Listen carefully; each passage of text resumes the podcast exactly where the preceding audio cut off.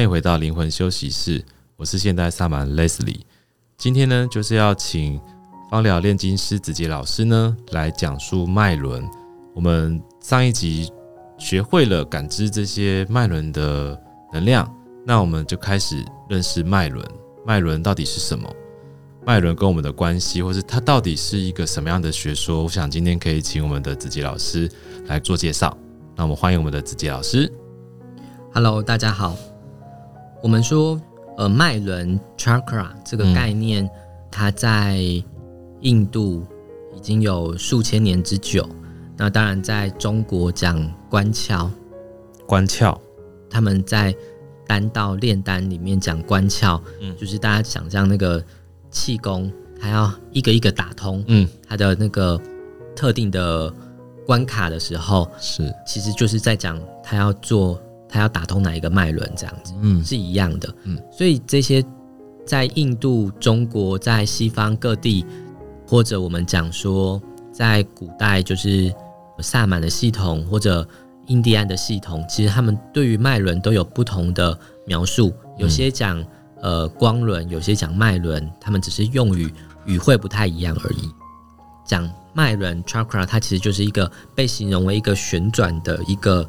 轮盘，嗯，实际上，如果你仔细的去感知的话，确实可以感知到，在我们吸气、吐气的时候，能量会从我们的脉轮进出。这个一进一出的过程，它会顺时针、逆时针的旋转。那这旋转的过程，其实也跟我们进出，还有给予、接纳，或者阴跟阳的议题，其实都有关联。刚刚子杰老师有提到，就是不管是秘鲁那边的萨满啊，或是印度这边学说，都没有串通的。大家都对于这个身体的脉轮是有概念的。我上一次不知道那个网络应该资讯是正确的，就是有看到 NASA 的一些图片，是也是证实了人体的身体是有脉轮的漩涡的能量的转动的一个图片。像我之前就有。听到看到一些实验，他们的做法是在西瓜或者在各种人体上面去测电位差的反应。嗯。他们发现，在特定的所谓穴道上面，那个电位差是特别强烈的。嗯，我也看过类似的这样的实验，就是就他们去探测身体的声音，然后打击那个穴道的时候，那个声音会特别的响。所以其实，虽然穴道跟经络或是脉轮在医学上可能还没有真的被真正的接受，但是其实已经有人开始做很多的实验在证明它的存在。那其实我们讲脉轮，现在最主流或者大众听到的所谓七脉轮，呃，不管就是有没有在做冥想静坐的人。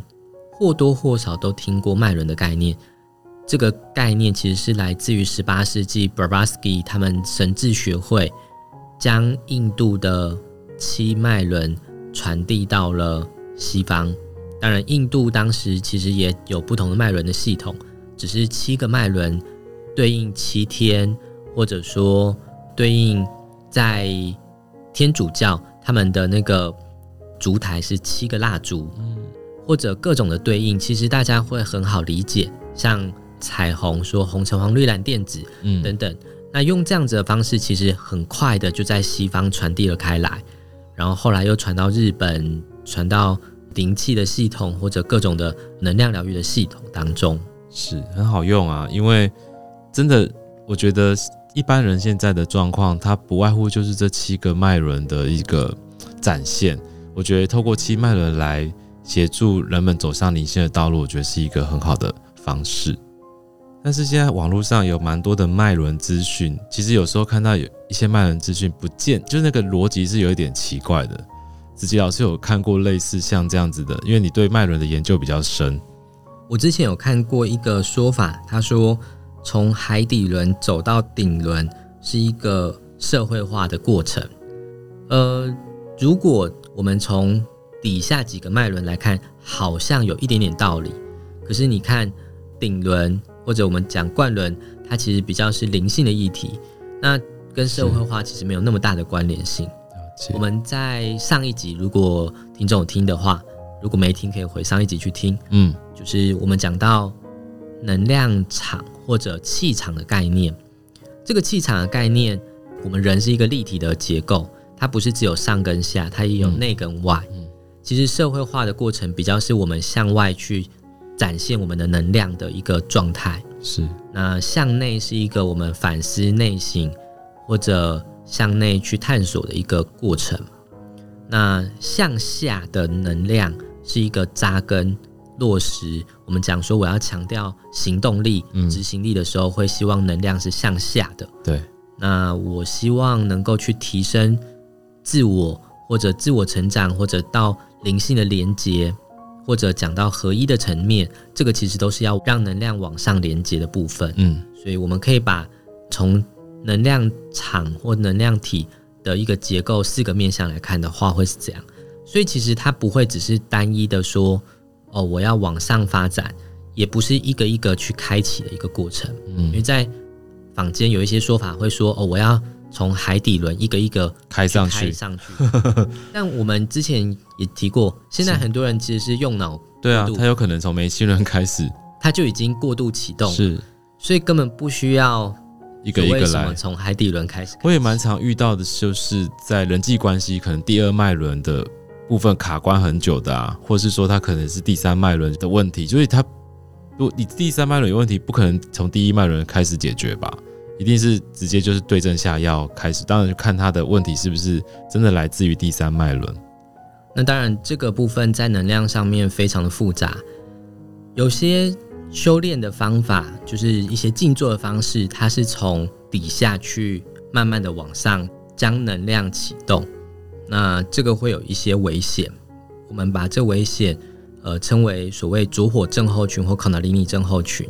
它可能会让一个人的财务或身体出现一些状况，背后还有很多的原因，所以有一些修炼、修行这些方法，就是他们在网络上面去传播，可是他不一定会告诉你可能是发生什么事情。这样，我之前还看过有些人说，哦，绿色是正财，然后红色的能量是偏财，所以他们就会说，是不是？心轮呢，跟正财有关，红色是 底轮，跟偏财有关系。对，他们就会觉得哦，是偏财的位置。这个其实也是一个蛮有趣的部分。这个应该是乱嫁接吧？就是其实一般水晶不是都会用红色什么爱情啦，什么绿色正财，其实是为了方便普罗大众挑选一个他觉得呃适合他现在状况的水晶。但是他把这样的一个问题嫁接在脉轮上，可能就有一点卡卡的。水晶也是有很多的对误区，对，我之前也在其他集里面有提到，就是那只是嗯业者为了方便你去挑选的时候，你不会问他太多的问题啊，你要钱啊，你绿色的你就点 绿绿幽灵之类的。对，如果要讲的话，我们会说机轮是行动力，或者海底轮，它跟行动力、执行力或者往下扎根有关。嗯。它其实是最后创造结果的地方。一个人再聪明，就是爱因斯坦，是他的相对论永远都在他脑中的话，他没有把它做出来的话，他没有写出来的话，今天我们永远不会知道。所以那个写出来就是跟底轮有关系。他要写出来，然后告诉大家一步一步怎么去论证，这个其实是需要行动的力量，嗯，去完成的嘛。那。今天，如果你脑中有一个想法，是一个看起来像翅膀在空中飞的样子，那我们说过了几百年，发现哦，这是飞机，是因为我们有人真的把它做出来，证实了我们可以在天上面飞。是，那这个是需要从上面的脉轮一步一步，一个构想到具体的表现落实下来，去规划，然后。怎么去从基轮、底轮去实现它？那中间会有很多的脉轮需要协同配合去合作才能完成的。嗯，所以财富这件事情，就是基轮、底轮，它一定是正财，这是没有问题的。但要有财富，你必须要先有内在的一些状态、态度。第一是我们必须要先。能够愿意付出，或者你先愿意给出一些东西，你才能够收获一些东西。这时候我们会讲心轮，它是一个给予的力量。所以心轮，你说它是绿色或者它是其他颜色，我们不管它。嗯、但我们先讲心轮，它确实是一个人愿意给出去，所以它是丰盛的种子。嗯，但是最后这个种子要能够长大成熟，必须要有机轮的力量。是，所以说有很多的脉轮，他们是彼此是互相关联的。嗯，你不能只有机轮，因为你只有机轮，你没有奉献或者付出。你所做的不一定是跟产生财务是相关的嘛？是，有可能只是每天做错而已，对，就做错事，就是徒劳无功的那种概念。对，再来还有一些常见的一些误区，像是有一些人会说脐轮或者太阳轮跟亲密关系或跟家庭关系有关。嗯，那这在七脉轮的系统当中会。比较不容易说明，原因是因为你可以看到，在网络上面，在各个地方写到的七个脉轮其实是不太一样的。有一些会说有生殖轮、性轮，有一些人说如果有底轮、生殖轮到脐轮，嗯，那太阳轮就会消失，就会不见。对，那到底是哪一个呢？有一些说是脐轮，但实际上。我们如果真的要讲的话，生殖轮的影响是因为家庭这件事情，我们跟父母、跟祖先的连接是有血脉关系的，嗯，所以它对于就是实际上在生殖轮的影响会比脐轮或其他脉轮更大的，嗯，所以刚刚讲的机轮是第一脉轮，脐轮是第二脉轮的概念吗？如果有生殖轮，生殖轮就会是第二脉轮，第二脉轮，OK，那就不会有脐轮，是。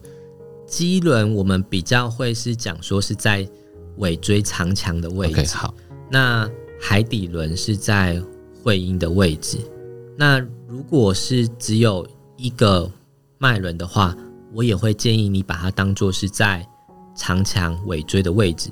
这个原因是因为会阴的力量跟长强相比，其实它的脉轮的尺寸大概是肌轮就是尾椎的二分之一。它实际上的力量没有那么强。再来就是，如果我们在疗愈上面，好，譬如说你涂抹精油，要涂抹在就是长强尾椎会比较方便一些。那实际上它们的作用是相同的。长强就是在我们的尾椎骨的位置吗？对，嗯嗯嗯。那再来我们常提到的就是生殖轮、性轮的部分，它会是在我们所谓曲骨。的位置，肚脐以下三公分吗？还是在肚脐以上的位置？应该是在肚脐以下八公分。八公分，OK，太精细了吧？OK，肚脐以下八公分，我把它算是第二脉轮。肚脐以下八根手指头，八根手指头，OK。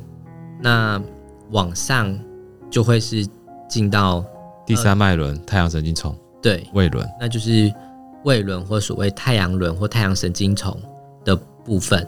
那有些会说它就是中脘，就是在穴道的话，那再往上比较没有疑问，绝大部分都会提到的是心轮，嗯，它就是所谓在两乳之间神阙穴的位置。如果以穴道来说的话，嗯，再往上就是我们有些人可能听过所谓连泉穴，就是喉轮，嗯，它是在我们喉结上方凹处的一个地方，嗯，然后再来是两眉之间。嗯，就是眉心的部分，最后第七脉轮就是一般讲顶轮或者冠轮。冠轮会讲冠轮，是因为在卡巴拉或某些信仰将它描述为一个国王的王冠，王冠的那个冠，我们把它称为就是冠轮。嗯，那顶轮其实是在印度就是一个千瓣莲花打开在头顶的一个状态。那不论我们称它为什么，其实这个七脉轮。它在整个脉轮的系统当中，嗯、呃，确实不太容易。就是一开始到底就是什么脉轮在什么位置，大家经常会搞不清楚。那实际上它的颜色也不是那么绝对。我会觉得，就是很多东西如果刚入门的话，不用觉得说这样会不会是错的或嗯怎么样。其实就像我们上一次有提到。脉轮它相比穴道，其实它是往外开展的，所以你涂抹在特定的位置，或者在呃特定位置工作，即使位置上面没有那么精准，也没有什么关系。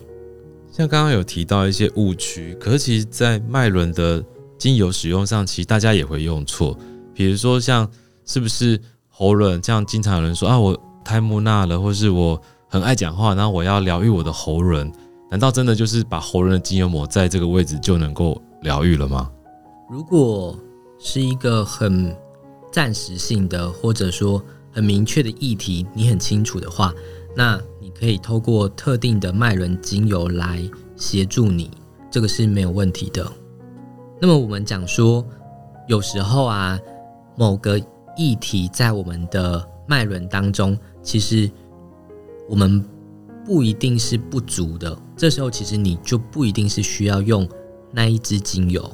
在《黄帝内经》有讲到所谓逆泻顺补的一个概念，也就是说，我们在之前有提过，有可能是这个脉轮过度启动，有可能是不足。那很多人都会觉得说，不论过度启动还不足。我只要有这个问题或这个议题存在，我就去用它。可是这样子有可能会，它已经过度启动，已经气盛了，你还继续去补它，嗯，会有这样的现象存在。所以我们讲说，有时候我们其实是需要去卸，或者说去清理、净化它的。那譬如说，我们在消除一个脉轮它的负面能量，有几支精油，我可以在这边推荐大家。嗯嗯嗯，例如说。昆士雅或者绿化百千层，绿化百千层它是比百千层要温和的一个版本。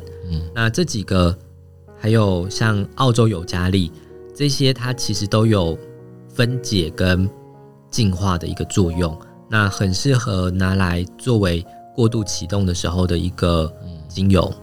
那更多的这种疗愈精油的方式，我们是不是就邀请子琪老师在下一集的时候，跟我们一一介绍，说到底不同的脉轮应该用什么样的复方或是单方来疗愈呢？我想我们下次可以谈到更多关于就是特定脉轮主题的一个部分来探讨。好，那今天的节目就到这里哦，期待下一集我们一一的来听听看子琪老师怎么跟我们介绍，呃，我们要怎么去疗愈我们的每一个脉轮。拜拜，拜拜。